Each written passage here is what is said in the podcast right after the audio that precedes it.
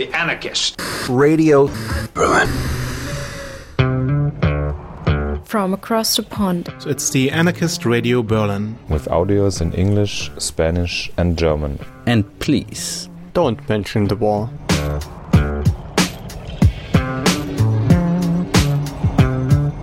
You can find us at channelzeronetwork.com and aradio-berlin.org.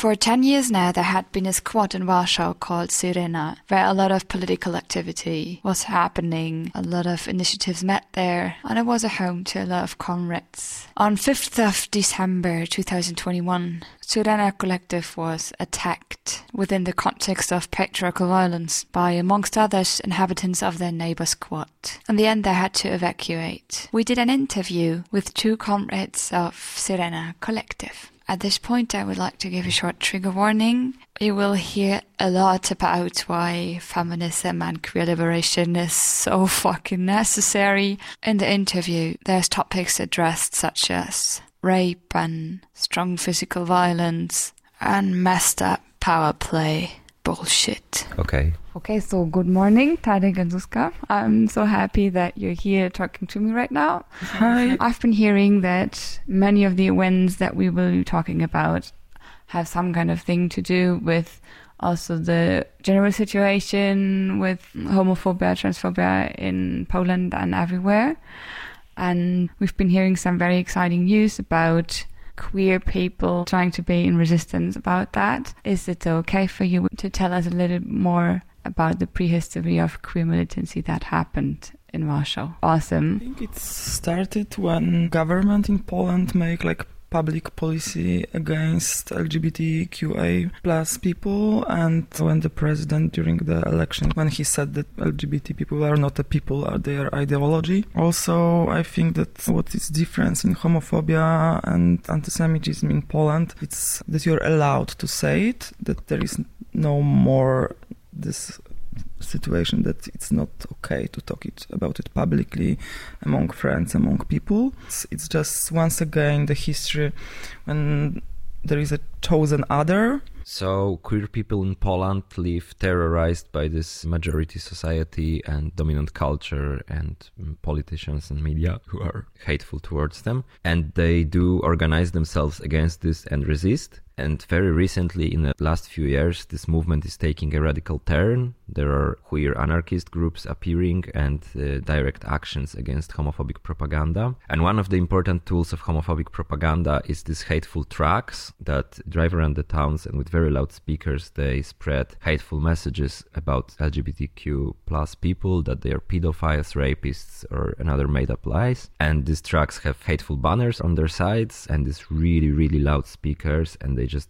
drive slowly around towns spreading hate. They are often escorted by the police. So queer people, one of the forms of direct actions is attacking this or blocking these trucks, sometimes just peacefully blocking them so that they don't drive any further, and sometimes directly attacking them, the spray painting, cutting the banners, cutting the tires, breaking the windows, or stuff like that. And one of such attacks took place in front of our house on Wilcza 30, a Syrena squat that used to be there two years ago. And uh, and actually for this attack we had birthday of our project and uh, this truck stopped in front of our house and with this ongoing slogans from the from the loudspeakers so people attacked it, smashed it a little, and maybe wrapped up one of the drivers.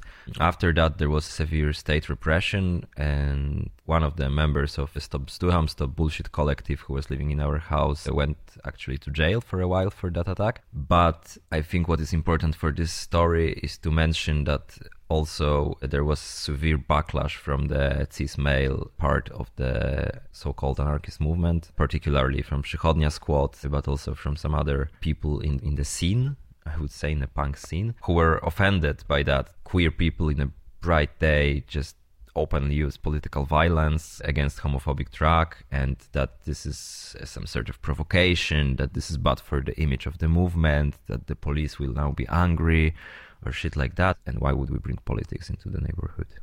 Also, what it's important in the context of current events that they accuse collective of Syrena that by responding to this super loud violent messages from the loudspeakers that we are putting the highlight on this place where is a squat that maybe you could do something but somewhere else, but not when the car is stopping in front of your house. And actually, when they attack us, they put huge spotlight on both of the squads. And also, it's like you cannot tell to the person that you cannot protect yourself. This message is putting you down, and you are just getting out to protect yourself and to protect your friends. So I think if you call yourself anti-fascist, you act against fascist messages. So blaming people for reaction, it's ununderstandable. It's very empowering to hear stories of queer militancy from all over Europe and all over the world. So thank you so much for sharing that. The conflict that already arises like from these kind of situations, it seems to have escalated since then. Can you quickly wrap up what was going on later that led to the attack from 5th of December? Yes, that was like first, not first, but one of the recent uh, major cracks in the movement that points towards this distinction between like queer feminist political part of it and subcultural scene. And I think this division went also within our collective and one of the problems that we encountered was a problem with a Belarusian anti-fascist who was living in our house, Dima, who was really not a collectivist, very individualistic person who didn't respect our rules. And at some point, after a lot of failed negotiations and failed attempts to cure this conflict somehow, he reached for like domestic violence, physically attacked other members of the collective in the house. That is something we will not let swing and we decided to give him notice that he should move out because he's violating the rules of our collective. That was established on the meetings, that was given to him. He had some time to move out. He didn't. We waited for another week, and on the fifth, we came to him to speak about it that he probably should move because he's not welcome here anymore. His response to that was punching with an elbow first person who started to speak. So she fell on the floor, and we decided that this is the moment we are just taking him out. For me, it was super important that we made it, it, we put a lot of effort to make it super gentle. The people which approached them, they were people he was the most familiar and he had the best relations. And the way he reacted, it was punching the girl into the face. And even though we asked him gently to get out. We helped his girlfriend. We allowed his girlfriend to take her phones, documents, all her things, all what she wanted. Because it's important because then they didn't allow us to take this. Very gently took him out of the gate and packed all his stuff and removed him from the house. And then within an hour, maybe a little more, a large crowd of men gathered on Przychodnia, about 30, maybe 40 people, some Belarusian anti-fascists or punks, and some members of Przychodnia collective, actually most of Przychodnia. And they told us that we have to take this Dima guy back. Doesn't matter if he's using domestic violence or no, because we cannot kick him out because they don't agree to that. And that they will forcefully move him back cut our doors and uh, cut our fence and, and intervene in the name of their colleague. We, of course, said that we don't agree to that. And fastly, they started cutting the fence. They got a bucket of cold water to calm down, and uh, that escalated into an actual battle, a frontal full scale attack from Przychodnia that lasted for about four hours uh, because they started throwing smoke grenades and stuff, bottles, rocks, pepper spray, shit like that, and we responded with similar means to defend our our house. And this fighting was, I think, really violent and comparable with the Nazi attacks or police raids on our houses. But in in case of like state attacks or Nazi attacks, we managed to defend this house for for the past decades. But now it was our former comrades, our neighbors, who decided to attack in the name of anti-feminism and masculinism uh, and solidarity with their pal. So that was really hard. And after four hours of riot, we decided that we need to withdraw because our doors were broken with axes and there was a lot of gas inside the house and all the windows were broken and we had some wounded people already One girl got her helmet cracked with a rock on her head. Another person was hit with the bottle on the face that cracked their skull. So we decided to abandon the house and withdraw because we didn't uh, want to die there and that's what we did and that's how the decade of this project ended it got evicted not by the police not by the nazis but by the masculinist pseudo anarchist or menarchist i don't know 12 people who lived there are homeless and the whole project is shut down now Syrena is over and they rob our things like we lost some people lost money which they have in the room phones electronics cameras and they were behaving like really, really badly when we tried to take the things back. So, as you can imagine, that people who almost kill you and injured some of your friends, and some people get panic attack that they will really die in this building. And then you have those people telling how many people got entered to the building and take the things which some people were living there for 10 years or longer. And they are saying this you can take this you cannot take and will not answer you. Where are your other things?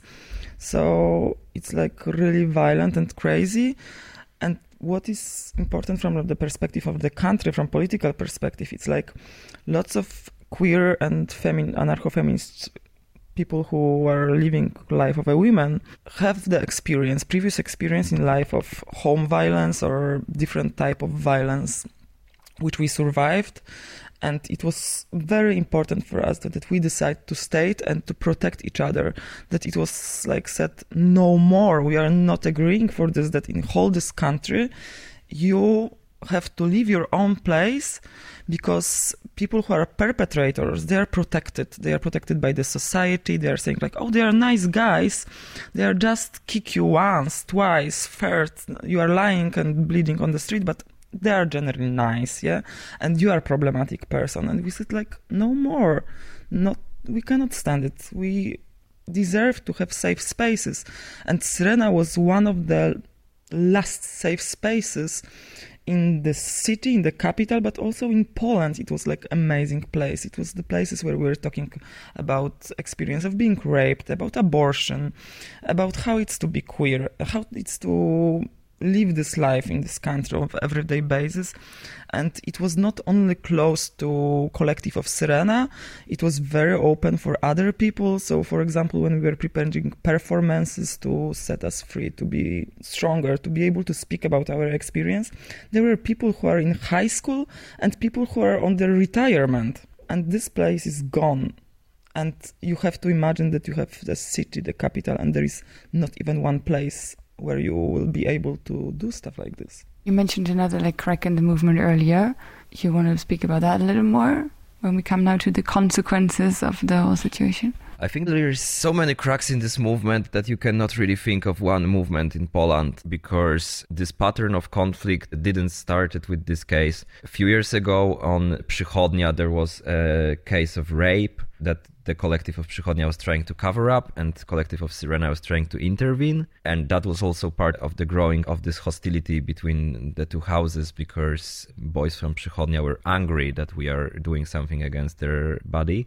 Actually at that point they cleansed their own house from the queer people and from majority of non-male people and from a lot of political activists. So after that it became some weird macho cave where you cannot feel safe at all. And yeah this december they did the same thing with our house just remove anybody who they find problematic or too queer or too female or too political or whatever. I think that's one of the contexts but also i think the discussion that we should have in the movement is also about political violence and direct action because there is a lot of people who oppose any direct actions, any political violence, especially from minorities. And then again, they don't have problem to do a large scale full on attack in the middle of the city if it is to evict a feminist squad, then that's fine. But they will be so angry if someone burns up a police car or cuts up a hate truck of the right wing fundamentalists.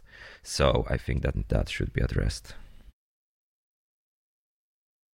For the movement, what it's important this connection between the macho squads where the rapes were happening and they were cover up. So, for example, the first people who gave the approval to this what Przychodnia done was the Rozbrat squat, and soon after there was a girl who started to speak up about her experience of being raped in Rozbrat squat and in some moment they not only blocked the commentary but they were also like cleaning some of the commentaries. So i think that a lot of queer people anarcho-feminist people in poland decide to take our experience together to speak up to join the fight. We are so oppressed. If you are from the minority right now you have to react. And also what was super important on Syrena, that Syrena was acting and building a lot of different coalitions. So it was the coalitions for queer people anarcho-feminist people with jewish people with refugees. So every time when it was any kind of oppression there was the initiative who was actually happening on Syrena to protect and to act back. It was like political program to build safe space and I'm also glad that my comrade mentioned Rozbrat because I think that is also part of the problem, a discussion we need to have about the centralistic and authoritarian way by which some people try to manage the anarchist movement in Poland. Because as I understand anarchism, it's pretty grassrooting and self-organizing and pretty autonomous in actions and in political line but some people do believe anarchism is some sort of political party when they will be leaders and other people will be working for them. Rozbrat sees itself as some sort of central committee for the Polish anarchism and that everybody should obey them and do everything the way they think should be done. And they are ready to put real pressure if you are doing something differently, autonomously, or have different priorities. This is part of the problem here because they support these attacks. Uh, they produce this ideology against identity politics, against queers, and so on. And also, it's not the first squat that is destroyed in such a way.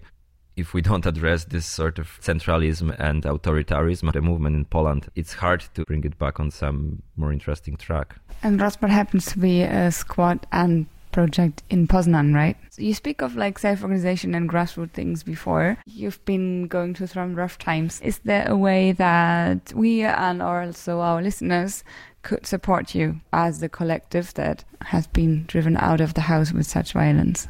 Every person can imagine what it would be like that someone is forcing you to leave your house and you are living as you are staying yeah so some people left their even their like phones and basic electronics devices but basically we left everything behind. So it's very easy to imagine that you really need everything. First it's a housing i think what we really need as a form of solidarity is to make this story widely circulate because this sort of things domestic violence sexism homophobia they thrive on silence. When we actually speak about it loudly and share these experiences there is a chance we might realize that actually we minorities are a majority of this movement in your group, in your community, speak up, speak about sexist violence, homophobia, check for the informal hierarchies, check if you don't have uh, this sort of leaders growing up who, who try to silence you, control you, tell you what is actual struggle and what is less important. Stand up to them before it's too late. Lots of people are saying like, oh, it's complicated, so I prefer to stay neutral there is no such a thing as being neutral. If you decide to put your head away and not to look, you are actually supporting the perpetrators. It will repeat and repeat and it will be ongoing thing and we also call for all the anarchist feminist queer groups to take a stance of solidarity and we also call for boycott of Przychodnia and Rozbrat. We do not consider them part of the anarchist movement in Poland. And also one of the outcome of this would happen is that there will be built some kind of calendar of uh, violence inside the movement.